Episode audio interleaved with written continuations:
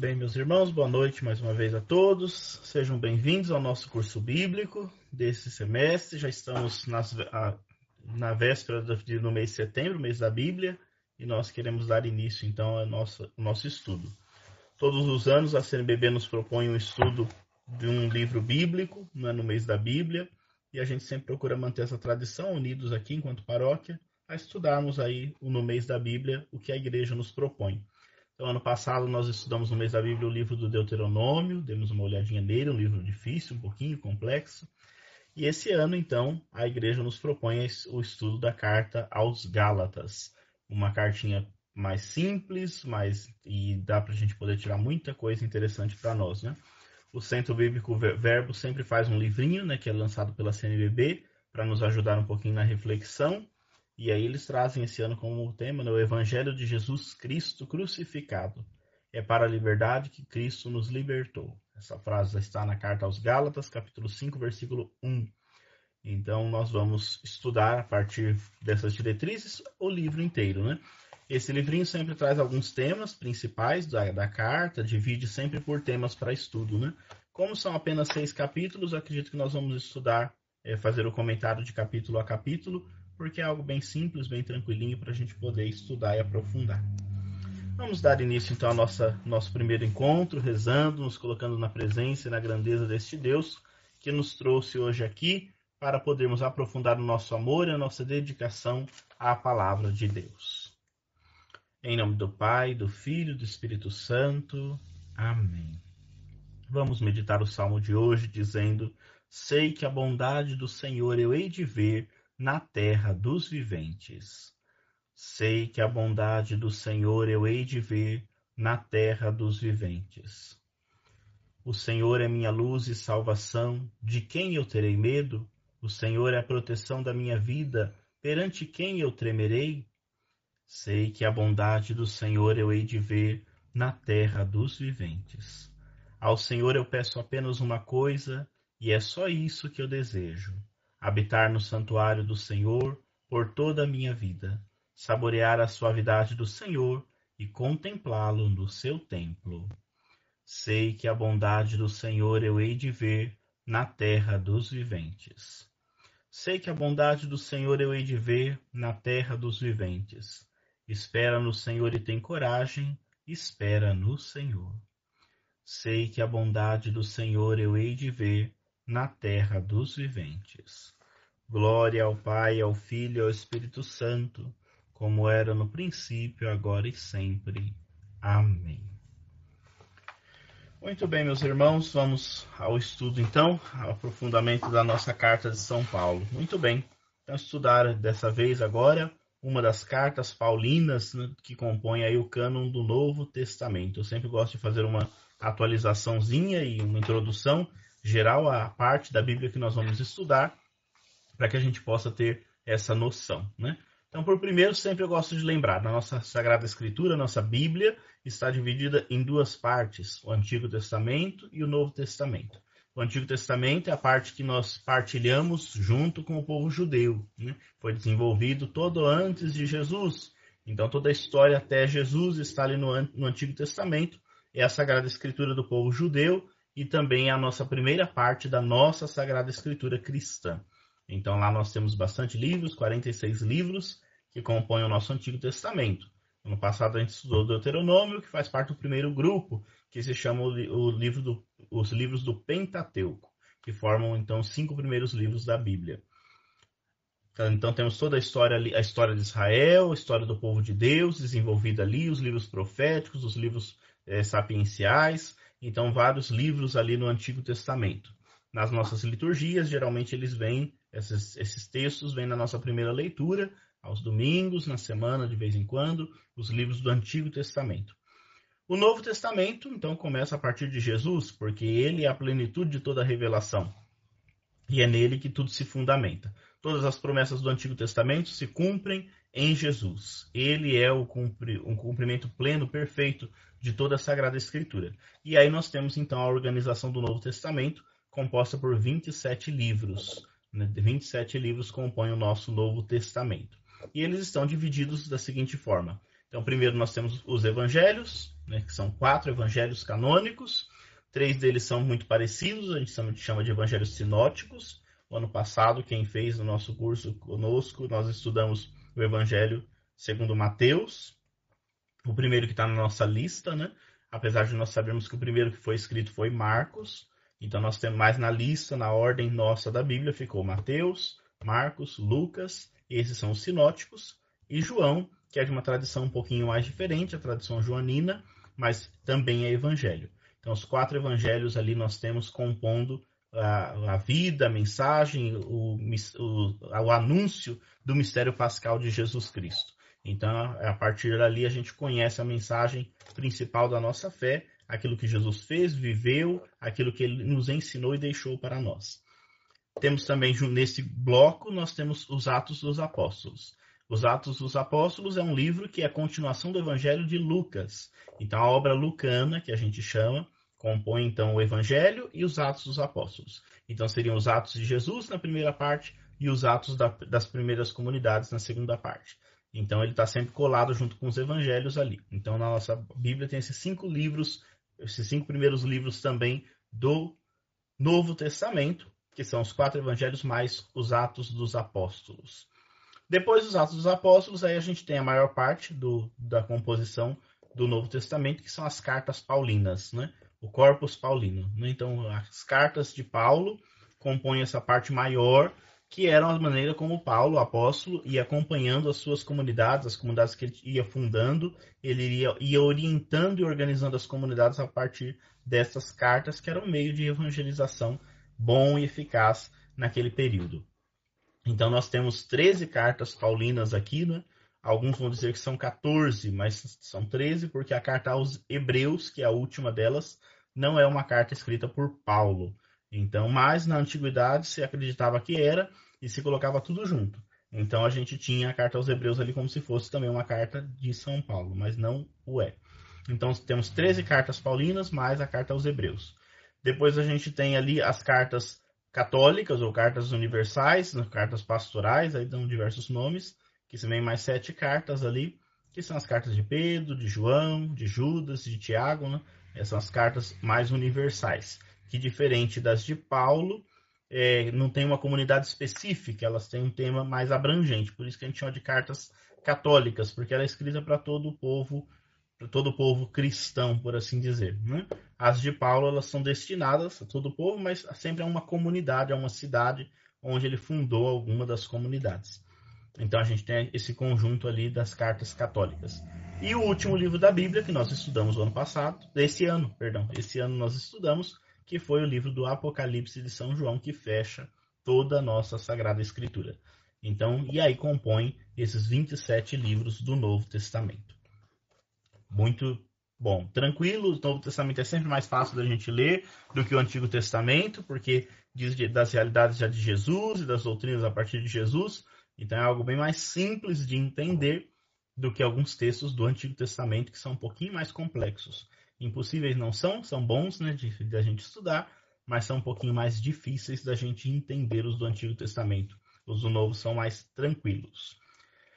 E é assim nesse contexto que a gente vai olhar então um pouquinho dessa, dessa grande quantidade de escritos chamados escritos paulinos ou cartas paulinas, as cartas do apóstolo Paulo, nessas 13 cartas, que também tem uma, uma organização interna, uma divisão, para que a gente possa entender e aí localizar a nossa carta que nós vamos estudar agora, que é a carta aos Gálatas. Tá certo? Bom, a gente vai caminhando assim, tem às vezes eu, todo mundo foi, vai colocando aí os comentários, surge alguma coisa, vocês vão colocando, eu vou dando uma olhadinha. E assim a gente vai caminhando, né? Até um dia a gente estar novamente reunidos presencialmente todos, né? Eu sei que por aqui é mais fácil, mas é sempre bom também a gente poder interagir e tirar as dúvidas, mas vamos caminhando dessa forma. Muito bem. Então, dentro das cartas paulinas, primeiro, né? Então, as cartas paulinas, dentre elas, o primeiro escrito do Novo Testamento foi justamente uma carta paulina. Então, como eu disse, é, Paulo, a gente conhece a trajetória um pouco do apóstolo Paulo, né? E a gente vai conhecer ainda mais essa, essa trajetória dele a partir das cartas que ele escreve. Então, primeiro, se a gente quiser conhecer o apóstolo Paulo, aonde que a gente tem que buscar as fontes, né? Então, nós temos a história de Paulo bem contada nos Atos dos Apóstolos, E nós temos a história contada por ele mesmo nas suas cartas. Mas as cartas não são cartas autobiográficas. Então ele não está falando sobre ele. Mas enquanto ele escreve, também ele cita muitas coisas da sua vida, da sua trajetória, da sua missão. Então a gente tem as cartas que apresentam um pouco do, de quem é o apóstolo e os Atos dos Apóstolos que apresentam ali itinerário. Pelos Atos dos Apóstolos e pelas cartas, a gente percebe que, Jesus, que Paulo foi aquele apóstolo que mais viajou e caminhou e fundou comunidades, né? Então nós temos três grandes viagens que Paulo executou ao longo da sua missão. Todos nós conhecemos a história de Paulo, que era um fariseu, um homem temente a Deus, conhecedor da lei, profundamente conhecedor da lei, né? e que vai então, é, aos pouquinhos, vai, se, vai conhecer Jesus e vai transformar um pouco a sua vida, entendendo que Jesus é o cumpridor de todas as, as profecias e de toda a lei que ele já acreditava, que ele já vivia, ele já vivenciava. Então, nós temos a, a trajetória dele por aí. A partir do momento que ele conhece o Cristo, que ele se encontra com ele no caminho de Damasco, segundo os Atos dos Apóstolos, ele começa uma nova trajetória. E de perseguidor que ele era, ele vai se, se transformar aos poucos em alguém perseguido, alguém que vai sofrer a perseguição junto com a comunidade. E vai, então, colaborar muito, porque ele vai ser chamado o apóstolo dos gentios, porque pelo seu conhecimento e pela sua vida, né, pelo seu histórico de vida, ele vai então viajar muito e vai dar muitos ensinamentos. Ele vai sistematizar um pouco os ensinamentos acerca de Cristo e da igreja. E aí ele vai então fundando as comunidades. Então cada viagem missionária que ele faz durava uma quantidade de tempo, às vezes mais de anos, né? As viagens naquele tempo difíceis, e ele ia parando então nas cidades principais, onde havia geralmente comunidades judaicas, né? A gente tem que lembrar que no começo tudo era muito unido, tudo misturado. Ele iria, eles iam parando ali, eles tinham acolhida e iam anunciando. Também ele vai visitando, né, dentro dessas cidades, os pagãos. Então, o povo grego e tantas outras, a região da Ásia Menor, que ele tanto visitou, e eram pessoas que não conheciam a fé no Deus vivo verdadeiro, no Deus de Israel, mas tinham a vivência grega, helenística, né? E, ele, e Paulo, então, por ser um homem muito inteligente, esperto, cheio de sabedoria, ele vai conquistando também e ensinando a palavra de Deus de uma maneira bem pedagógica, né? Então Paulo é um grande missionário, ele vai ensinando o caminho e as pessoas vão aderindo, vão abraçando a fé cristã.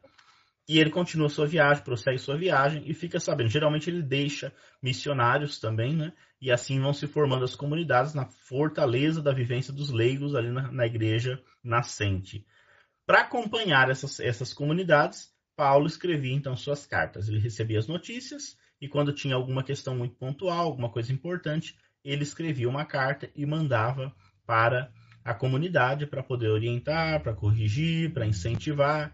Então, as cartas eram um meio pastoral que o apóstolo tinha para acompanhar de perto as suas comunidades, uma vez que não, não tinha como ele estar presente fisicamente, é, nem em alguns momentos, na vida dessas comunidades. Nem sempre o que as cartas de Paulo apresentam batem com o que os Atos dos Apóstolos apresentam sobre ele. Né? Então, a, os biblistas foram fazendo aí. Um, é difícil a gente estabelecer uma linha cronológica disso tudo, e mesmo a história de vida de Paulo, porque no, nem sempre bate. Porque nos Atos, Lucas, que escreve, escreve falando do apóstolo. Né? Então, ele diz que ele acompanhou, né? Lucas acompanhou em alguns momentos a, as viagens de Paulo. Então, era um braço direito, uma espécie de um secretário também, alguém que caminhava sempre junto com ele. Ele acompanhou, seguiu em algumas viagens e ele vai contando a trajetória do apóstolo. Mas o evangelista Lucas, ele tem um propósito de apresentar a história da salvação de uma maneira ordenada. Então ele tem um objetivo quando ele seleciona os textos e ali ele, ele os coloca. Nas cartas, sobretudo as cartas autênticas, né, as, cartas, as cartas que a gente não tem dúvida que foi Paulo que escreveu, e é ele mesmo falando sobre si, então a gente vai compreendendo que são alguns outros elementos já não, não tão repletos dos elementos teológicos que às vezes Lucas colocou para organizar o seu pensamento. Então, nem sempre vai bater, né? Mesmo a famosa chamada conversão de Paulo, né, que aparece no, no, no texto de Lucas, nos Atos dos Apóstolos, a gente não encontra esse texto ou nada semelhante a ele nas cartas paulinas. Né? Ele fala desse momento, ele teve um encontro com, com Jesus, mas de, de, com outro, de outras maneiras. Não é um elemento tão elaborado quanto aquela visão bonita que nós conhecemos, né? Ele estava andando, indo em direção a Damasco, e lá o Senhor apareceu numa luz, ele caiu por terra, ouviu a voz de Jesus que dizia: Saulo, Saulo, por que me persegues? E aí então ele não sabe quem é, ele pergunta, ele diz: Eu sou Cristo, né? Eu sou Cristo a quem você está perseguindo. E ali começa o processo de mudança, de enfoque do apóstolo Paulo. Então, Paulo é alguém que vai viver sua conversão. Alguns biblistas não gostam nem da, é, de usar o termo conversão para Paulo, né? Porque quando a gente fala conversão, parece que a pessoa era uma coisa e ela mudou para outra. E Paulo não necessariamente mudou completamente, né? ele, ele tinha uma vocação. Sua vocação era fazer com que a, a, voz de Deus, a mensagem do Senhor, chegasse até as pessoas. Né? Então ele era um fariseu, alguém conhecedor da lei. Ele não se converte, porque na verdade em Jesus ele encontrou o cumprimento de tudo aquilo que ele esperava. Ele, como um bom fariseu, aguardava a revelação. E ele encontrou essa revelação. Né? E por isso, então, agora ele mudou o enfoque. Porque aquilo que ele achava que era um absurdo que os cristãos faziam, ele vai enxergar agora e compreender que é justamente tudo que ele esperava enquanto um bom judeu que ele era. Né? Então, alguns dizem que Paulo vivenciou a sua vocação. Não necessariamente ele se converteu, porque ele não mudou de fé. Ele continuou com a fé no Deus vivo verdadeiro, mas agora ele entendeu que esse Deus vivo verdadeiro enviou seu filho ao mundo, né? enviou Jesus, o filho amado ao mundo, para cumprir todas as profecias. Então, é, é, esse é o enfoque. Né? Então, Paulo perseguia as comunidades cristãs, não porque ele era uma pessoa ruim, uma pessoa má, mas ele considerava o cristianismo nesse primeiro momento, né? E não dá nem para gente falar de cristianismo, é anacrônico, porque naquele primeiro momento, cristianismo a gente fala hoje, né? naquele primeiro momento é isso, você tinha os judeus que acreditavam que Jesus era o Messias, aí depois foram sendo chamados de cristãos, e você tinha os judeus que não acreditavam em Jesus e nos seus discípulos. E aí a gente dá o, o nome de judeus puramente, né? Mas era tudo muito misturado naquele primeiro momento. Então eles frequentavam as sinagogas, eles tinham todos os costumes ainda, só que agora eles entendiam que Jesus é o grande Messias que devia vir. Era aquele que devia vir ao mundo para transformar. Então tem essa, essa distinçãozinha que a gente precisa fazer. É só com o passar dos séculos que acontece mesmo uma ruptura, uma divisão, e aí judaísmo é uma coisa, cristianismo é outra. Mas no início é tudo muito misturado.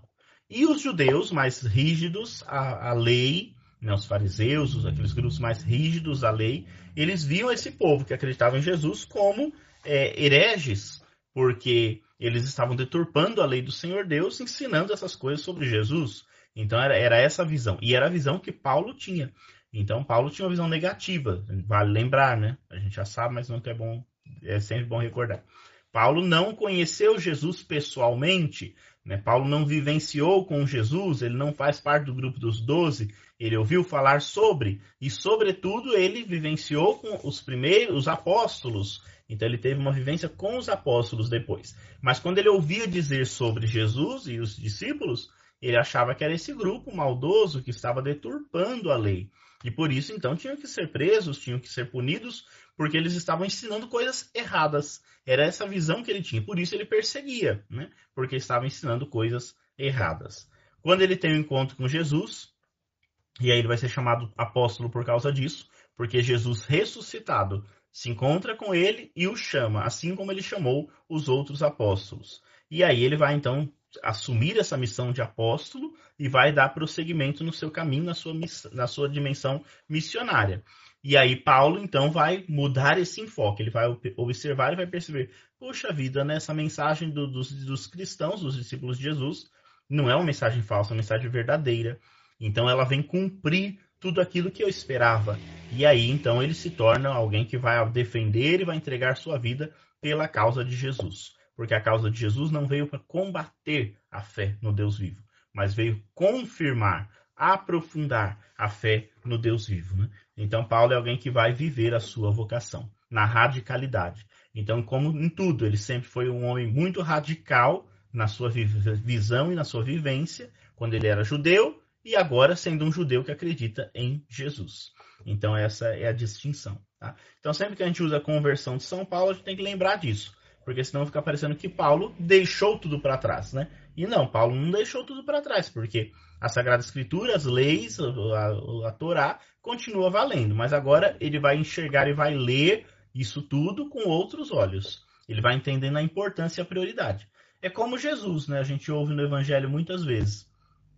Como o próprio Jesus se realiza. É, Jesus não era um homem contra a lei, mas alguns diziam que ele era. Por quê? Porque ele dá um novo enfoque para a lei. Mas ele não veio abolir a lei, ele veio cumprir. Então é a mesma, é a mesma situação. Assim como Jesus né, via alguns abusos, alguns absurdos na vivência religiosa, ritual, Paulo, a partir do momento que se encontra com Jesus, vai entender isso tudo que Jesus ensinou e ele vai transmitir isso com fidelidade. Então ele vai levar isso agora na sua vida, na sua vivência. Então essa é um pouquinho a dinâmica, né?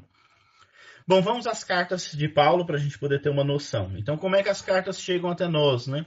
Então, todas as cartas da antiguidade, né? Então, às vezes chegavam fragmentos, pedaços, mas para no nosso caso sempre houve uma preocupação de formar uma coletânea. Então, desde os primeiros séculos foram juntando essas cartas, né? E ela chega para nós como uma espécie de coletânea de cartas. Então, um conjunto de cartas de Paulo que foram sendo reunidas, formando o que a gente chamaria de um, de um evangelho paulino, né? Então, é a maneira como Paulo apresenta o evangelho.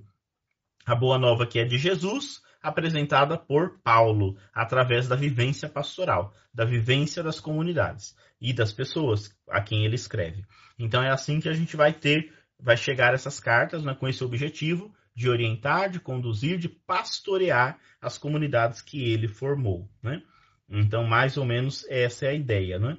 Então, as cartas elas são uma espécie de sistematização do evangelho paulino. Então, a mensagem que Paulo anunciou, a missão evangelizadora de Paulo, está praticamente resumida e organizada nas suas cartas. Então, se a gente quer conhecer o que ele ensinava, a gente vai lendo essas cartas.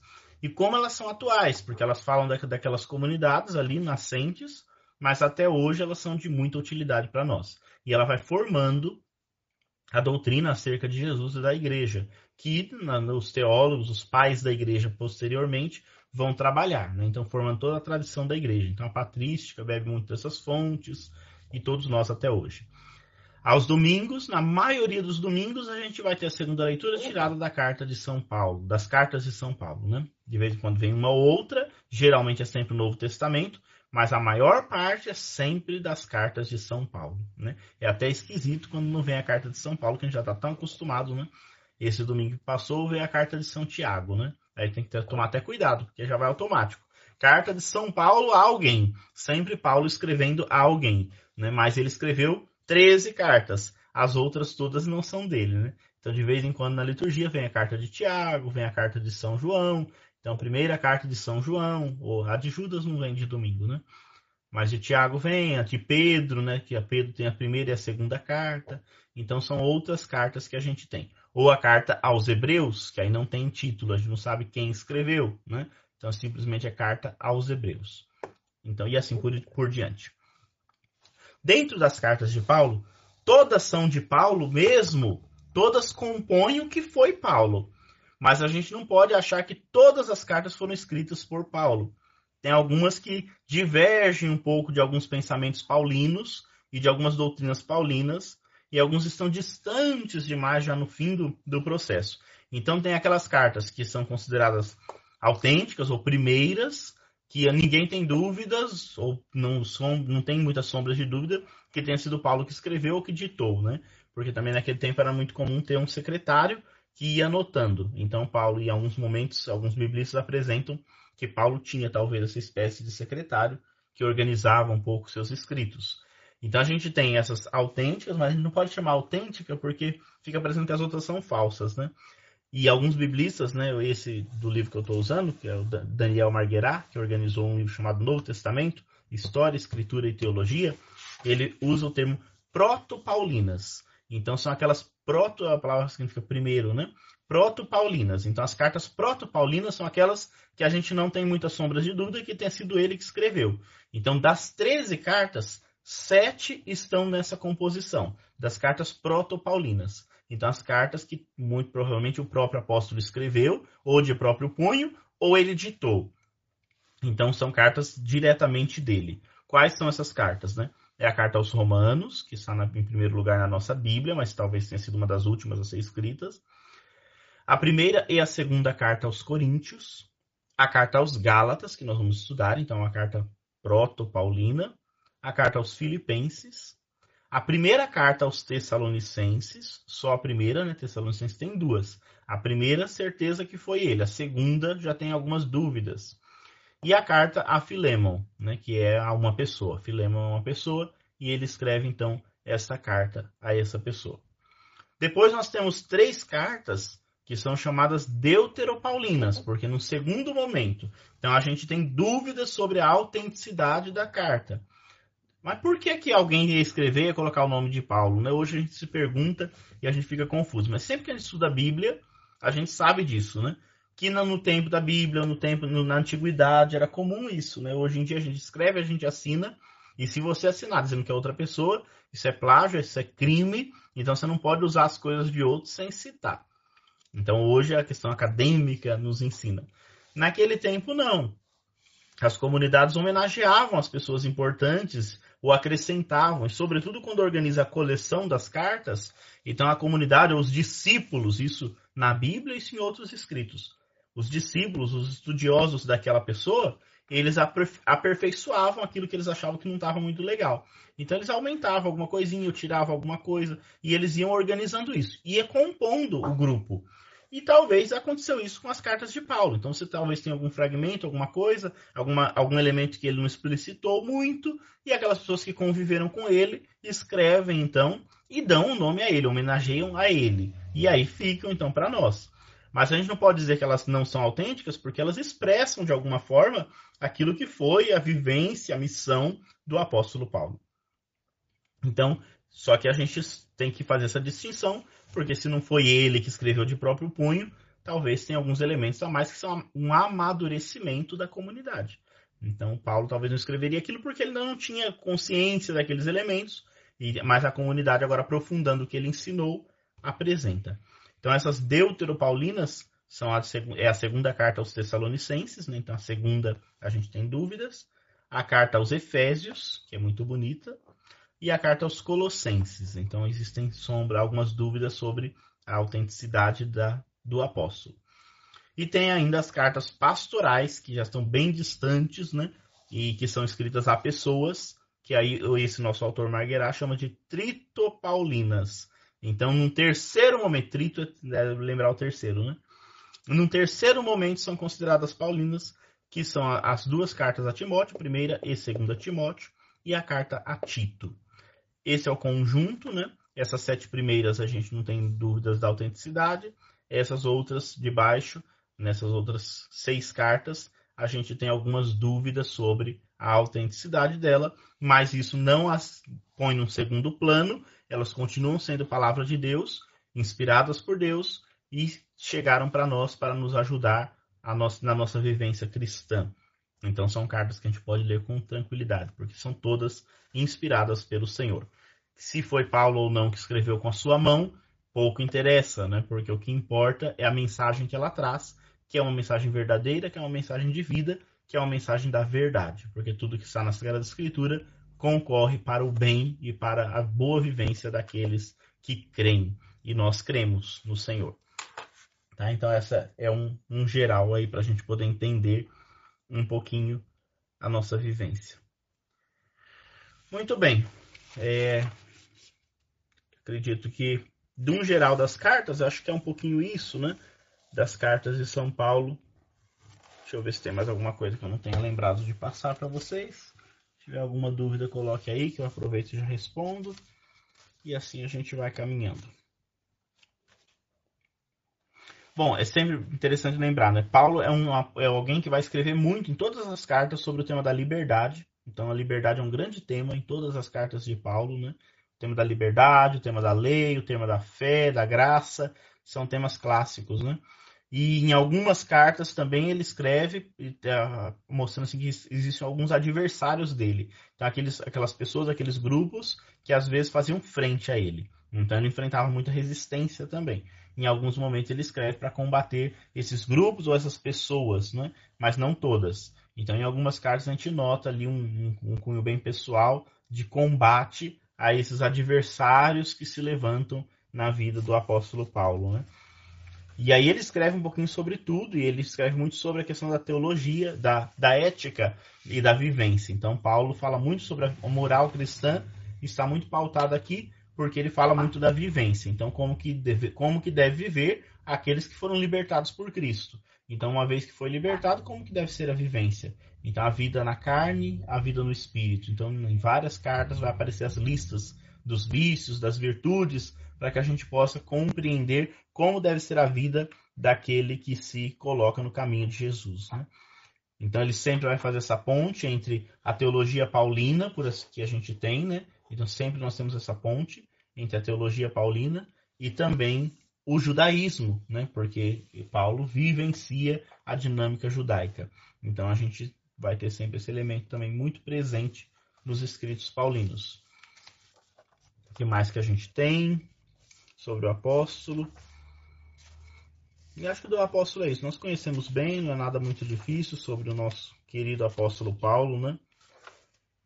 Bom, por falar em carta, né? Então, o gênero da carta é sempre isso. Então, ele tem uma introdução que, que nos, organiza, nos introduz um pouco naquilo ali. Então, ele apresenta o destinatário, a saudação inicial, em algumas não vai ter, mas tem a saudação, desenvolve os conjuntos das coisas que ele quer apresentar e, por fim, ele conclui lá dando uma bênção, incentivando a comunidade a permanecer firme. Esses elementos, mais ou menos, são os que compõem a nossa carta, né? como qualquer outra carta. Então, e no, a carta é interessante por causa disso, endereço de uma saudação é a comunidade, né? não é como se a gente estivesse pegando as cartas de Paulo e ele escreveu para uma pessoa e a gente ficasse lendo, né? porque a carta tem esse caráter, às vezes, muito pessoal, mas não é o caso aqui. A carta é um, um mecanismo pastoral que Paulo traz para sua comunidade, para suas comunidades, né? Então a maneira dele evangelizar e dele cumprir sua missão. Então por isso, mas ela traz esse elemento pessoal, né? Porque é como alguém escrevendo, é como nós aqui, né? Eu não estou na casa de nenhum de vocês, mas a gente está aqui conversando. Então ele escrevia essas, essas cartas para poder se fazer presente. Também com relação a alguns problemas que surgiam na comunidade, a carta um, é um mecanismo muito interessante, porque se a gente vai falar e conversar alguns assuntos polêmicos cara a cara, dá muita confusão, dá muita briga. E a carta era uma maneira de amansar e colocar a situação de uma maneira um pouco mais tranquila. Porque a gente vai ver que de vez em quando Paulo escreve assim, coisas terríveis para a comunidade, repreendendo, puxando a orelha, orientando mesmo a comunidade, né? E a gente fala, nossa, mas como é que as pessoas aceitam isso? Então, ele não fala pessoalmente, ele manda pela carta, o que ajuda a acalmar um pouquinho os ânimos, porque mesmo que alguém não goste, dá tempo de ler e reler e com tranquilidade entender o que é a mensagem. Então, também em algumas cartas a gente percebe isso, né? Surgiu um conflito, Paulo, ao invés dele ir, mesmo que fosse perto, ele mandava uma carta para que eles pudessem meditar, aprofundar e acalmar os ânimos e não formar divisão, discussões desnecessárias, né? Então, e funcionava bem. Funcionava melhor do que os grupos de WhatsApp hoje em dia, né? Então, no WhatsApp tem gente que quer resolver tudo lá. E é quanta briga e quanto problema a gente tem. Porque escreve, não escreve direito, a gente não entende o que, que é e vira aquela briga, aquela discussão. Mas nas cartas de Paulo, não. Ele escrevia muito bem escrito e mandava. E aí, depois, se alguém precisasse ler e reler, relia. E aí tinha uma noção clara do que era. Hoje em dia, às vezes, a gente quer resolver tudo escrevendo ou, ou sem olhar cara a cara e nem sempre dá certo. Então, hoje em dia, a gente tem que tomar um pouquinho de cuidado com esses meios, né? Porque muita confusão se cria quando a gente não senta e conversa diretamente, né? Diretamente com as pessoas ou com os grupos. Mas é um mecanismo, é um mecanismo. Às vezes a gente escreve, organiza, a pessoa lê, medita, reflete e aí pode então compreender melhor o que nós queremos expressar. Tranquilo até aqui, hoje é só mais introdução mesmo, né? A gente vai caminhar um pouquinho, vamos entrar, né? Depois a gente vai ler mesmo a carta inteira aí. Mas agora a gente precisa entender da onde que vem, por que essa carta aos Gálatas, cada um dos nomes fica claro para nós. Então, quando ele coloca aqui, né, é sempre o gentílico, é, é a região, é o adjetivo gentílico, é a, região daquela carta que a gente tem, né? Então, a carta aos Romanos é porque ele escreve os cristãos que estão em Roma. A carta aos Coríntios, porque ele escreve aos cristãos que estão morando na cidade de Corinto. A nossa carta aos Gálatas é porque ele escreve para os cristãos que moram na região da Galácia. E a região da Galácia são várias cidades que compõem. Então, uma região grande, né? Que a gente tem chamada Galácia. E quem é dessa região era chamado de Gálata. Né? Então, Gálatas é esse povo. Filipenses é a região de Filipo, né? então a, a cidade ali. Tessalonicenses é a, a, cidade de Tessalônica. Então, às vezes são trava-línguas, né? Tessalonicenses, mas é a cidade de Tessalônica. É, Filemo é uma pessoa, ele escreve para essa pessoa. Efésios é, é, a cidade de Éfeso, uma grande cidade. Colossenses é uma região de Colossas, né? Colossas, ou cidade, ou região. Timóteo e Tito são pessoas, né? E ele escreve para essas pessoas. Então, por isso que a gente sempre diz carta de São Paulo a alguém, a algum lugar, a alguns cristãos que estão naquele lugar, naquela região que a gente vai então estudar e aprofundar, né? É na, estão naquela região. A nossa carta, vamos lá. Então Paulo escreve a nossa carta aos Gálatas aqui, ela é uma carta de um estilo bem direto e personalizado, escrita pelo próprio apóstolo, talvez ali no ano de 53, 54 depois de Cristo. Então são poucos anos depois da morte e ressurreição. Vamos imaginar que Jesus morreu por volta do ano 30 e ressuscitou, né? Então a gente tem ali 10, 13 anos, 33, se for 33, né? 53, uns 20 anos de, de distância, essa média de, de, duas décadas de distância dos acontecimentos principais da fé cristã. Então, né, vamos imaginar que foi 33, 53, né? Então é essa distância que a gente tem, mais ou menos. Não dá para a gente precisar de uma maneira muito exata esses escritos, mas é mais ou menos desse período. Né? Então, observem, bem antes dos primeiros escritos, né? porque os evangelhos são da década de 60, 70, 80, o evangelho de João quase o ano 100 depois de, depois de Cristo. Aí essa carta está bem no comecinho, 53. Então vamos imaginar aqui. Talvez o período total da missão de Paulo durou uns 20 anos, nesses 20 anos ele escreveu todas essas cartas, né? Então, no período que ele estava ali, até ele ser martirizado.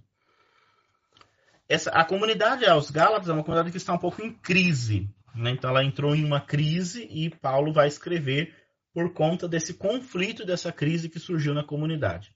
Que conflito é esse? É o conflito entre os gentios e os judaizantes. Daqui a pouco a gente vai voltar nesse tema. Né? Quem são os judaizantes? Quem são os gentios? Então, na comunidade, os gentios são os pagãos, né? Os pagãos estão em conflito com aqueles que vivem a fé judaica, mas creem no Cristo, e que são judaizantes, chamados assim, né? E eles entram em conflito e o povo fica um pouco perdido. E Paulo vai escrever para resolver um pouquinho esse conflito. Então, o conflito que a comunidade dos Gálatas está passando é esse. Também parece que esse grupo está anunciando um outro evangelho baseado muito na observância da lei e estão causando segregação e desunião na vida da comunidade. Então ele vai dizer que tem algum, um grupo apresentando um outro evangelho, que não o evangelho que ele apresentou. E aí é um perigo, então. E aí ele escreve para chamar a atenção para que eles não se deixem seduzir por este outro evangelho, porque só existe um evangelho que deve ser seguido. Né? Então, cuidado com as falsas doutrinas que estão sendo apresentadas. O nome Galácia né, vem um pouquinho do, do, do povo gaulês, os gaule, gauleses daquela região, né, que são descendentes do povo celta, vinha da região ali da Gália, né, a região da Gália é o que hoje é a França, Bélgica, Itália, chamavam região da Gália, né, e aí Gália, a região da Gália, ou os gauleus, gauleses, que são descendentes dos celtas. Então, por isso chama essa região Galácia, porque está ligada a isso. Né? E aí Gálatas é o povo que vive nesta região. Então, a Galácia é uma província romana na chamada Anatólia Central. Hoje, essa região da Galácia seria o que é a Turquia. Então, a região da Galácia ali hoje é, é o país ali da Turquia, aquela região da Turquia. A região maior até, porque eram várias cidadezinhas, né? Então hoje formou ali a Turquia aqueles outros países que estão ali cercando era uma província romana. Então, Roma é que dominava essa província, ali naquela região da Ásia Menor, e ia organizando tudo. Então, pagavam impostos para Roma e se organiz, organizavam sua vida em torno disso. Então, essa é a nossa região. Existe uma chamada a, a, região da Galácia da província mais romana e de uma província que tinha muitos judeus. Então são dois grupos um pouquinho distintos ali. Então algumas cidadezinhas de cima, outras mais de baixo. Né? Então a, a, região da Galácia mais região norte, mais região sul. Também causa alguma distinção. Deixa eu ver se eu acho aqui os nomes das cidades que a gente tinha lá.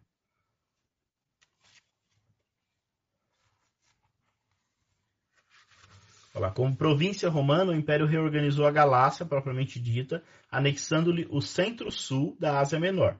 Então a gente tem a região da Frígia e da Psídia, Antioquia da Psídia, Icônio, Lissa, Derbe, cidades refundadas como colônias romanas. No tempo de Paulo, a Galácia era uma província inteira do Império, né? onde hoje é a Turquia. A região centro-norte e centro-sul da Ásia, ele, ele envolvia to, toda ela. Né? Então havia duas regiões. De um lado, a maioria dos habitantes do norte eram chamados de Gálatas. E eles tinham essa etnia celta que eu falei. Falava a língua gálata, e do outro, no sul, as cidades mais helenizadas e romanizadas. A maioria dos habitantes também, chamados Gálatas, não era celta, mas de uma população mista. Então a região mais do sul, ela tinha mais romanos, gregos e judeus. E existiam várias colônias judaicas na região, como também nas sinagogas. Então a gente tinha várias cidades, né? então todas elas formavam uma província. Então, uma espécie de uma região, uma região provincial que era determinada por Roma como a região da Galácia. Então, todas essas cidadezinhas estavam meio que unidas sob o mesmo governo, sobre a mesma maneira de pensar. E a, a tributação, então, ali se organizava em torno disso. Então, e aí lá, é claro, tinha Talvez tinha os três principais templos claudianos né, para o culto ao imperador, na cidade de Ancira, Pessinunte e Antioquia da Pisídia.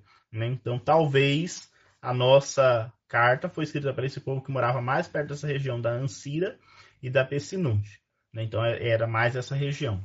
Não para toda a região da Galácia, porque não, nós não sabemos direitinho onde estava essa comunidade fundada por Paulo. Né? Em qual dessas cidades, mas muito provavelmente estava mais nessa região é, que eu disse da Ancira e da Pessinunte, então dessas cidadezinhas que eram mais desenvolvidas ali. Como província romana, né, ela era uma, tinha uma realidade rural e agropecuária, então produzia cereais, vinhos, tinha pequenos rebanhos, tinha produção de lã, e ela era muito marcada pelos, pela, escra, pela escravidão, escravatura, né? Então tinha muitos escravos, a vivência da questão dos escravos era forte ali. E por isso que Paulo vai falar muito sobre escravos e livres, né? E vai mostrar que não pode existir divisão entre escravos, livres, homem, mulher, judeu, grego. Então, mas porque era uma região que tinha muitos escravos. Vale lembrar aqui, quando a gente fala escravo, a gente não pode imaginar escravidão como a gente teve escravidão no Brasil, né? A escravidão, e, e nem ligado, né? A questão da cultura, o negro, não, não era essa a questão. O escravo era aquele que perdia a liberdade, não era considerado cidadão. Então, se ele não era cidadão, ele se tornava escravo por dívidas e por tantos outros motivos. Então, qualquer um podia se tornar escravo ou nascer já na vivência escra da escravidão e eram como se fossem os servos, né? Hoje em dia, como se fossem empregados, mas empregados que não são pagos, vivem ali para cumprir as para pagar coisas que às vezes estão devendo. Então, a escravidão é uma outra dinâmica né? Porque ela, claro que sempre te, não existe a liberdade, né? Então sempre uma coisa ruim, mas não era do jeito que nós imaginamos agora, com uma mão de obra somente, ou, mas era esse elemento da cidadania. Ele não tem a cidadania. Então, se ele não tem cidadania, ele não tem liberdade para vivenciar nada. E aí ele pertence, ele é quase como uma propriedade dos seus donos. Então, os escravos fazem parte dos, dos bens do seu senhor. Né? Então, mas é diferente um pouco da, da vivência que nós temos aqui nos, nos últimos séculos, né? Essa lá do início de, do tempo de Jesus. A carta aos Gálatas ela tem um tom duro e polêmico, né? Então ele é uma carta que não possui a costumeira saudação inicial nem final. Paulo já começa a carta descendo a lenha mesmo, né? E, e, e chamando atenção para as coisas que ali precisam. Então ela é um pouquinho diferente, um tom bem duro mesmo da carta dessa carta de Paulo. Então, diferente de algumas outras, que ele é muito sensível, né? Aqui não, ele já começa mesmo já direto. Então é um tom bem duro. E sem a saudação, a gente vai ler, ele tem a destinação ali, mas não tem a saudação. Que saudação que é essa? É aquela famosa, aquelas famosas saudações que vem nas cartas, né? a graça e a paz de Deus, nosso Pai, de Jesus Cristo, nosso Senhor, esteja com vocês, né? Que a gente usa nas missas. Então, graça e paz da parte de Deus, o Pai, e do Senhor Jesus Cristo. Então, Paulo sempre, a maioria das vezes, escrevia suas cartas e fazia essa saudação, desejando a paz, desejando a graça de Deus Pai e do seu Filho Jesus, né? Então, sempre a gente tem essa, essa dinâmica. Nessa carta aos Gálatas, nem isso ele colocou. Então, ele estava muito bravo com essa comunidade, né? E ele já queria, quis ir direto ao ponto, então a gente não tem essa saudação. Ele vai direto, né? Chamar a atenção dos Gálatas, quando ele vai dizer Gálatas imprudentes, né? Que como vocês foram rápidos para abandonar a mensagem do Evangelho. Então ele vai chamar muita atenção para isso. Então a mensagem principal da nossa carta é a defesa do Evangelho, do amor gratuito de Deus. Então ele vai defender o evangelho e defender essa gratuidade no amor que Deus tem para com os seus e que não exige a vivência de uma lei cega, mas que busca somente a fé. Então, o, os elementos lei versus fé é que vai aparecer nessa carta, né? Então, a importância da lei e a importância da fé e qual que vem em primeiro lugar, porque é só uma questão de ordem das coisas, né? Então, ele vai trabalhar um pouquinho nessa dimensão. O segmento de Jesus, que deve ser pautado na graça, e não tanto nas práticas das normas e dos ritos. Então a gente não se deixar envolver somente por normas e ritos, mas entender que o que Deus nos propõe é a vivência da graça. Então, esse essa é um pouquinho da dinâmica da nossa carta. Acho que são as mensagens, a mensagem principal da carta. Ele tem um itinerário teológico, né? Então ele escreve com um itinerário teológico ali que apresenta a revelação de Deus. Então ele diz: Deus se revelou para mim, né? e apresentou o quê? Apresentou o crucificado como seu filho. Então, na carta aos Gálatas, o tom teológico é esse, né? Deus se revela e mostrou que ele tem um filho. Quem é esse filho? É o crucificado. Ele vai trazer toda a teologia da cruz, né? Então, o crucificado é o filho. E a partir da cruz, a partir desse filho, ele pôs um fim no reino da, da lei dura e abriu o tempo do Espírito. Então, essa é a é o, é o itinerário teológico que ele vai conduzir a nossa carta. Ele vai mostrar que Deus enviou seu filho, o seu filho foi crucificado e instalou um novo reino, não mais agora a partir da lei, mas a partir agora do Espírito, a partir agora da graça. Então passou o tempo onde a lei dominava. Agora o que vai dominar é a graça. É mais ou menos isso que ele vai apresentar para nós ao longo de toda a carta. Né? O, a nossa carta tem três partes bem constituídas, por assim dizer, né? Então, a primeira parte dela é, é autobiográfica histórica, ele vai falar um pouquinho dele, da história, de como que as coisas se desenvolveram. Então, essa primeira parte, ela é autobiográfica e histórica.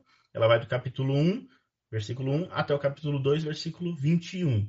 Então, nessa primeira parte, ele vai apresentando um, um panorama histórico, né, para que a gente possa entender o que ele vai depois organizar enquanto doutrina. Então vai até o 2,21. Depois a gente tem o elemento teológico e doutrinal. Então ele vai apresentar a teologia, a doutrina, que deve ser seguidas. Então capítulo, vai do capítulo 3 até o capítulo 4, 21. Então capítulo 3 e 4, né? Então ali está a, a condensada a doutrina. E a última parte é uma parte ética, que ele vai falar então da vivência moral, como que deve viver aquele que recebeu essa revelação de Deus e que se tornou agora liberto, livre, a partir do Espírito, que não é mais escravo da lei. Então, a parte ética é o capítulo 5 e 6. Então, capítulo 5 e 6. Então, capítulo 1 e 2 é a, uma biografia e a história.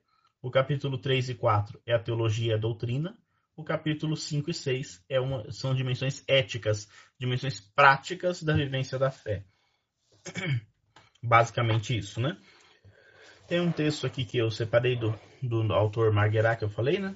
Ele, que ele nos ajuda a entender essa, essa estrutura um pouquinho da nossa carta. Né? O endereço e a saudação começam por anunciar um programa da epístola, né, ou da carta. Às vezes vocês vão encontrar o termo epístola, né? Epístola e carta é quase a mesma coisa, é só uma diferença metodológica de uma carta e de uma epístola, mas é basicamente para nós pode considerar a mesma coisa, né? Paulo não é apóstolo da parte dos homens, nem por um homem, mas pelo Deus que fez Jesus Cristo passar da morte para a vida. Então ele vai fazer essa defesa. Segue-se imediatamente, pelo menos na versão canônica, uma declaração sobre os motivos da carta. Os Gálatas estão confundindo o evangelho de Deus com um falso evangelho que não passa de palavra humana. A partir daí, o apóstolo anuncia a tese da epístola. O evangelho que ele recebeu e que proclama não tem nada a ver com as tradições humanas, é revelação do próprio Deus. Todo o relato histórico e biográfico é a ilustração disso. O evangelho apostolado de Paulo, junto aos pagãos, não tem necessidade de nenhuma legitimação, porque recebem sua autoridade do próprio Deus. A isso não puderam se opor nem as comunidades da Judéia, nem os que são considerados colunas de Jerusalém. Quanto ao que constitui sua mensagem central, Paulo teve de lembrá-lo a Pedro por ocasião de seu encontro em Antioquia. Então, nessa parte aqui, ele vai meio que se defender, porque alguns acusavam Paulo, a gente vai ver, né, de que ele não era apóstolo de verdade, porque ele não viveu com Jesus. E aqui nessa carta tem isso, né? E por isso, então, eles não queriam abraçar o evangelho que ele apresentou, mas estavam seduzidos pelo falso evangelho. E ele vai, então, se defender e mostrar, através da história dele, da biografia dele, que o evangelho que ele apresenta é legítimo e que ele é apóstolo legítimo porque é o Cristo que o escolheu. Então, é o Cristo que o, que o conduz. E a palavra que ele ensina é palavra verdadeira, não é palavra humana, é palavra de Deus. E é isso que ele vai apresentar. A revelação de Deus em Jesus convida a viver o tempo novo, que agora é determinado pelo dom do Espírito, e não recair no tempo antigo, quando se confundiam as criaturas e o Deus Criador. As criaturas são tanto os ídolos pagãos como a lei, totalmente incapazes de justificar, porque não podem dar a vida. Essa distinção entre duas épocas e dois regimes torna-se evidente para a reinterpretação necessária da Escritura, que, em virtude da revelação da cruz, doravante deve ser lida não como lei, mas como promessa. E lá em Gálatas, capítulo 4 e 5, são dois apelos aos Gálatas para que vivam na nova realidade. Então é preciso viver agora a nova realidade que que Cristo, através da cruz, apresentou, e não mais viver somente segundo a lei, ou, ou pior ainda, vivendo a partir dos ídolos, porque agora nós temos uma nova forma de viver. Essa última parte da carta, né, do capítulo 5 e 6, contém o essencial de sua mensagem. Convoca os Gálatas que foram batizados e receberam o Espírito a se deixar conduzir pelo Espírito. Sem isso, eles se condenarão ao desespero ao se colocarem sob o poder de dois mestres de lógicas contraditórias: o espírito, de um lado, a carne, a lei, do outro. Sua liberdade só pode, com efeito, resultar da decisão de se tornarem aquilo em que já foram transformados, a criação nova, a partir da qual o apóstolo pode afirmar que não é mais ele que vive, mas é Cristo que vive nele. Essa frase tão bonita e conhecida nossa está nessa carta nossa que nós vamos estudar, né? É, eu vivo, mas não sou eu que vivo, é Cristo que vive em mim. E, e aí a terceira liberdade é para a liberdade que Cristo nos libertou, também capítulo 5. E muitas outras citações bonitas que a gente tem, né, mas essa daqui é bem lapidar, porque todo mundo conhece, né? Eu vivo, é, é Cristo, não sou eu que vivo, é Cristo que vive em mim. Então aí ele vai dizer a partir dessa nova realidade. Uma vez que fomos batizados, recebemos o Espírito, já não temos mais necessidade de viver segundo a lei, mas agora temos que viver segundo o Espírito. Então é, é essa dinâmica que a gente precisa entender e essa é a divisão do nosso texto. Então, a, a intenção teológica do evangelho é isso, né? Mostrar que a sua vocação é autêntica e que o evangelho que ele prega é o evangelho verdadeiro. Existe um evangelho falso, que outros missionários estão pregando, mas que são falsos missionários. Existe a questão da lei e a gente precisa entender o que é essa lei e como a gente se relaciona com ela. E aí a gente vai entender que existe então essa, essa contradição e essa divergência entre a carne e o espírito, como determinação da existência. Nós vamos existir a partir da carne ou nós vamos existir a partir do espírito? Uma vez que conhecemos Cristo e fomos batizados, nós vamos viver a partir da carne ainda, das obras da carne ou das obras do espírito? E aí tem as listas né, das obras de um e de outro, para a gente saber qual é a vivência que nós estamos tendo. Por isso, então, essa carta aqui, né, o, o outro autor chamado José Bortolino, ele chama a carta de São Paulo como o Evangelho é a liberdade. Então, a liberdade verdadeira. E é por isso que esse tema do Cristo que nos libertou para sermos verdadeiramente livres. Então, se Cristo nos libertou, vivamos essa liberdade. Não deixemos mais nada nos escravizar, né? E, e aí ele vai, então, apresentar exatamente isso. Ele apresenta a escravidão e liberdade dessa forma, né? Então, a escravidão é como quando a gente ainda estava na menoridade. Então, não existe direitos ainda, né? e é interessante é que ele vai fazer, depois a gente vai voltar nesse tema, mas ele vai fazer essa comparação, né? Então, a criança, mesmo que ela seja herdeira de tudo, se ela não passou de maior, se ela não está na maioridade, ela vive como se fosse um escravo. Por quê? Porque a lei não permite que ela desenvolva alguns elementos. Então ela, ela continua escrava, né? É como se fosse escrava. Então a lei está ligada ao período da, da escravidão e da minoridade. Se a gente passou para a maioridade, a gente passou para o reino da liberdade. E aí quem vai conduzir a partir de então é o espírito. Então ele vai fazer essa distinção, né? Que só vive na liberdade quem vive a partir do espírito. E, e aí por isso então se tornou alguém de maior, responsável pelos seus atos. Então a liberdade nos traz também a responsabilidade pelos atos que nós vamos tomar. Aquele que é menor, de criança, ele depende da lei, né? E é, muitas vezes ele se torna escravo porque ele não tem ainda a liberdade necessária para poder conduzir o seu caminho. Então ele vai apresentar tudo isso nessa carta que nós vamos estudar e vamos ler juntos nos próximos hoje um pedacinho nos próximos encontros ainda, né? Tá certo? Tranquilo? Deixa eu ver se está tudo ok, não tem nenhuma dúvida. Está tudo sendo entendido. E assim a gente vai caminhando. Bom, eu falei da questão dos judaizantes, né, que é um tema muito importante para a gente poder entender. Então, quem são os judaizantes que aparecem muito aqui? Então, os judaizantes são aqueles que abraçaram a fé no Cristo, mas eles trazem ainda muito forte as práticas judaicas. Então, os cristãos judaizantes são aqueles que querem impor o modo de viver judaico aos pagãos. Então você tem que pensar assim, né? O povo judeu acredita na Torá, no Antigo Testamento, que a gente tem aqui na Bíblia. Vive as leis do Antigo Israel. Os pagãos, ou os gentios, não conhecem essa história de Deus. Ele tem os ídolos, eles têm os deuses, né? Eles têm outra vivência. A cultura grega e romana é outra cultura. Então eles não conhecem. Os judeus tinham uma visão um pouco negativa com relação aos pagãos. A gente vê isso nos evangelhos, né? Então existia uma distinção, uma dificuldade, porque o judeu considera o pagão uma pessoa impura, que a gente não pode muito conviver. Mas Jesus veio ensinar que não existe essa distinção. O judeu foi o povo eleito e os pagãos também são merecedores da graça que ele veio trazer. Né? E por isso, então, ele não faz distinção. Ele vai acolher, ele vai mostrar um caminho de acolhimento para esse povo pagão. Vai ser uma discussão enorme essa questão toda do, do se pode ou não pode anunciar o evangelho de Jesus, o mistério pascal, aos pagãos. Então a gente nos Atos dos Apóstolos a gente encontra isso. Todas as cartas, os Atos dos Apóstolos apresentam sempre essa briga. Quem que deve escutar a mensagem? Quem já conhece Deus, né? ou quem ainda não conhece esse Deus? Será que o, o evangelho tem que ser anunciado só para os judeus ou pode anunciar também para os pagãos? É a primeira coisa que surge lá. Uma vez que eles decidem, não, temos que anunciar também para os pagãos. E Paulo vai ser um dos que vai levar a mensagem aos pagãos. Uma vez que eles acreditam em Jesus, eles têm que viver ainda a lei judaica primeiro, ou eles já abraçam só direto o cristianismo? Como fazer agora? Hum? Então vamos, vamos imaginar, né? Vocês são judeus, judeus que acreditam em Jesus.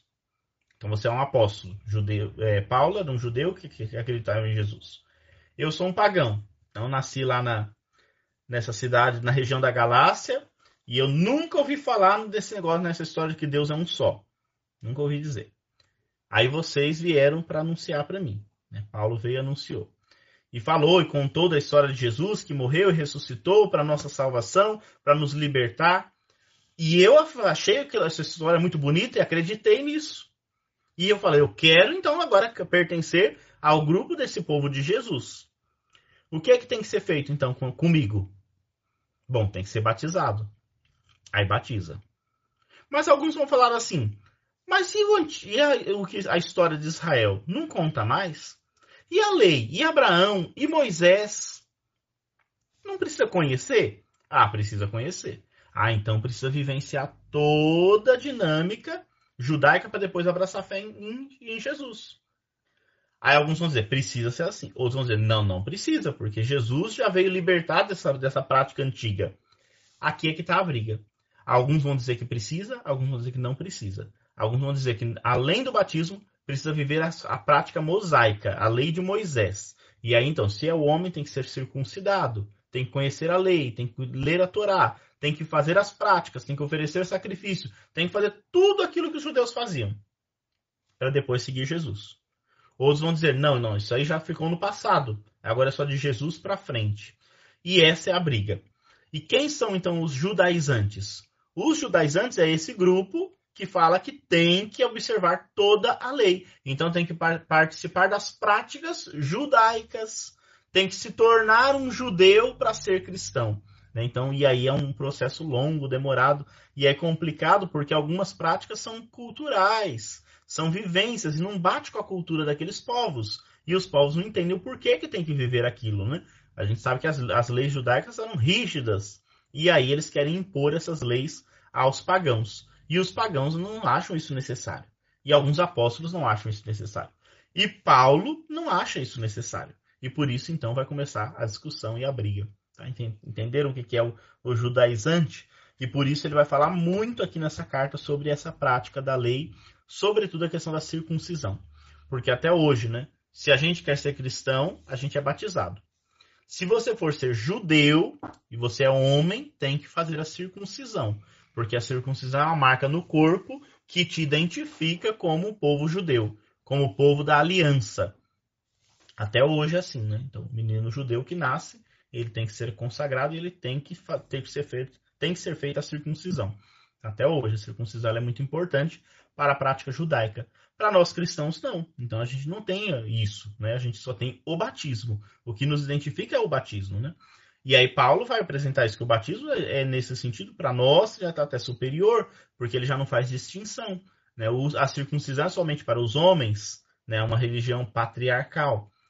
No cristianismo, o batismo é para todos, homem, mulher, criança, jovem, adulto, todo mundo deve ser batizado, né? Então o batismo iguala todo mundo perante Cristo, né?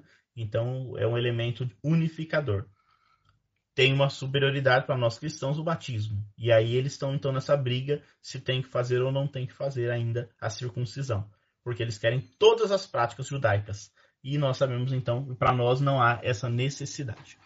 Tá bom? Então é, essa é uma dinâmica e esse é um, é um problemão que vai aparecer aqui. Tranquilo? Espero que não tenha nenhuma dúvida até agora, né? Para a gente poder adentrar a nossa querida carta de São Paulo aos Gálatas. Vamos abrir lá a nossa Bíblia para a gente poder ler o primeiro pedacinho, ler o endereçamento e a admoestação inicial da carta de São Paulo aos Gálatas. E aí no próximo encontro a gente poder ler toda essa dinâmica que Paulo vai apresentar da história, da, da sua biografia, da sua biografia da sua história. Então, quem tiver com a sua Bíblia aí, abre na, no capítulo 1 né, da, da carta de São Paulo aos Gálatas. E a gente vai então fazer um, algum comentário. Gálatas 1:1 Paulo, apóstolo, não da parte dos homens, nem por intermédio de um homem, mas por Jesus Cristo e Deus Pai, que o ressuscitou dentre os mortos. E todos os irmãos que estão comigo, as igrejas da Galácia. Graça e paz a vós da parte de Deus nosso Pai e do Senhor Jesus Cristo que se entregou a si mesmo pelos nossos pecados, a fim de nos livrar do presente mundo, mal, segundo a vontade de Deus Pai, a quem seja dada a glória pelos séculos dos séculos. Amém.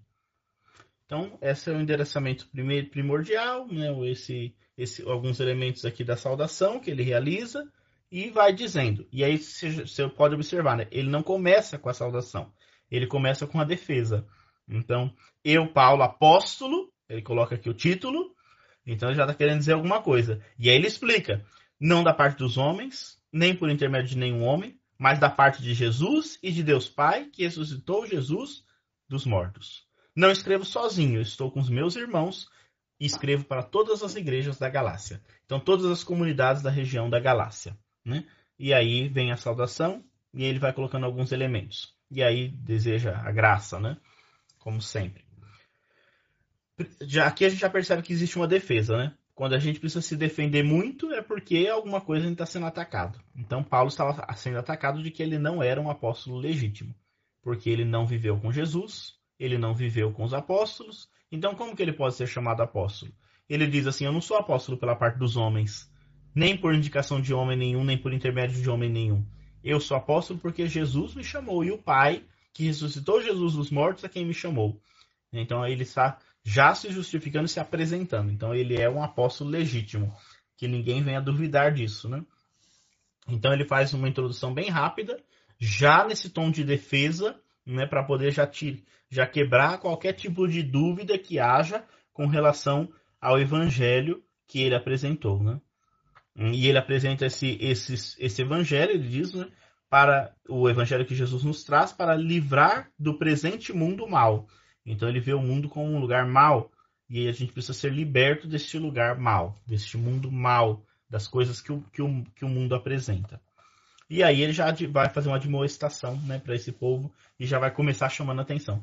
Então tá vendo? Então é uma carta assim que ele já chega, né, e aí no versículo 6 ele já chega chamando atenção, dizendo assim: Admiro-me admiro de que tão depressa abandoneis aquele que vos chamou pela graça de Cristo e passeis a um outro evangelho. Não que haja outro, mas há alguns que vos estão perturbando e querendo corromper o evangelho de Cristo.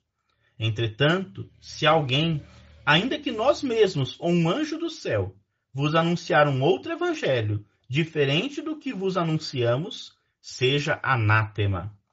Como já vos dissemos, volto a dizê-lo agora, se alguém vos anunciar um evangelho diferente do que recebestes, seja anátema. É porventura o favor dos homens que agora eu busco, ou o favor de Deus? Ou procuro agradar aos homens? Se eu quisesse ainda agradar os homens, não seria servo de Cristo. Então ele já começa mesmo chutando balde, né? Então vocês podem ver que é bem firme aqui, né? A, a palavra de Paulo. Então, primeiro ele fala: Eu me admiro que vocês tão rapidinho já abandonaram o evangelho por um outro evangelho. Não que exista outro evangelho, só tem um. Mas vocês estão abraçando o falso ao invés de abraçar o verdadeiro. E aí ele diz: se alguém anunciar o evangelho falso, seja anátema. O que significa a palavra anátema? Quem sabe o que significa a palavra anátema? Anátema significa que seja amaldiçoado, que seja excluído. Né? Então, porque é uma pessoa que está fazendo o mal. Então que seja amaldiçoado. Aquele que fizer isso, apresentar um evangelho diferente do que foi recebido, apresentar um falso evangelho. Ele diz: ainda que for eu, se eu apresentar um evangelho diferente do que foi apresentado por primeiro, ainda que tenha sido um anjo que desceu, se apresentar um evangelho diferente do evangelho que vocês receberam, não acreditem, se afastem, que seja anátema essa pessoa ou esse anjo, quem quer que tenha sido que anunciou um evangelho diferente. E aí ele pergunta, por que afinal a gente tem que procurar buscar o favor de Deus ou dos homens? A gente tem que agradar a Deus ou aos homens? Ele diz, se a gente estiver preocupado em agradar aos homens, então a gente não tem nem dignidade de ser servo de Cristo. Não pode ser chamado servo de Cristo. Aquele que procura agradar os homens e não a Deus. Então, mesmo diante das dificuldades, a gente precisa manter firme no Evangelho. Aqui é uma coisa muito importante, né? Porque às vezes a gente renuncia a abrir mão do Evangelho por qualquer coisa. E é isso que ele está dizendo, não podemos. Então não, a gente não pode negligenciar o Evangelho para agradar as pessoas ou os grupos. A gente tem que levar o Evangelho da verdade. Então, da verdade e da liberdade. Sempre. Sem essa preocupação de agradar ou não o ser humano. Né? Porque o Evangelho é ele que tem que ser seguido. Então, é, é, essa dinâmica que ele vai apresentar. Então, vocês podem ver, por isso que ela é uma carta polêmica e uma, um tom duro, porque ela já começa assim. Então, a primeira, a primeira partezinha da, da carta já é uma chamada de atenção. Então, Paulo chega na comunidade e diz: Olha, eu sou apóstolo sim, essas, esses absurdos que vocês estão dizendo aí não é verdade, porque eu sou apóstolo porque Cristo me chamou e Deus me chamou, não foi um ser humano. E eu fico admirado de ver que vocês já abandonaram a fé em Cristo para seguir as doutrinas dos homens, para seguir as mentiras dos homens, para agradar os outros seres humanos. Se for para ser assim, vocês não são nem considerados ser chamados servos de Cristo, porque o servo de Cristo é fiel e obediente. Então ele já começa mesmo ali com bastante veemência a sua carta. Né?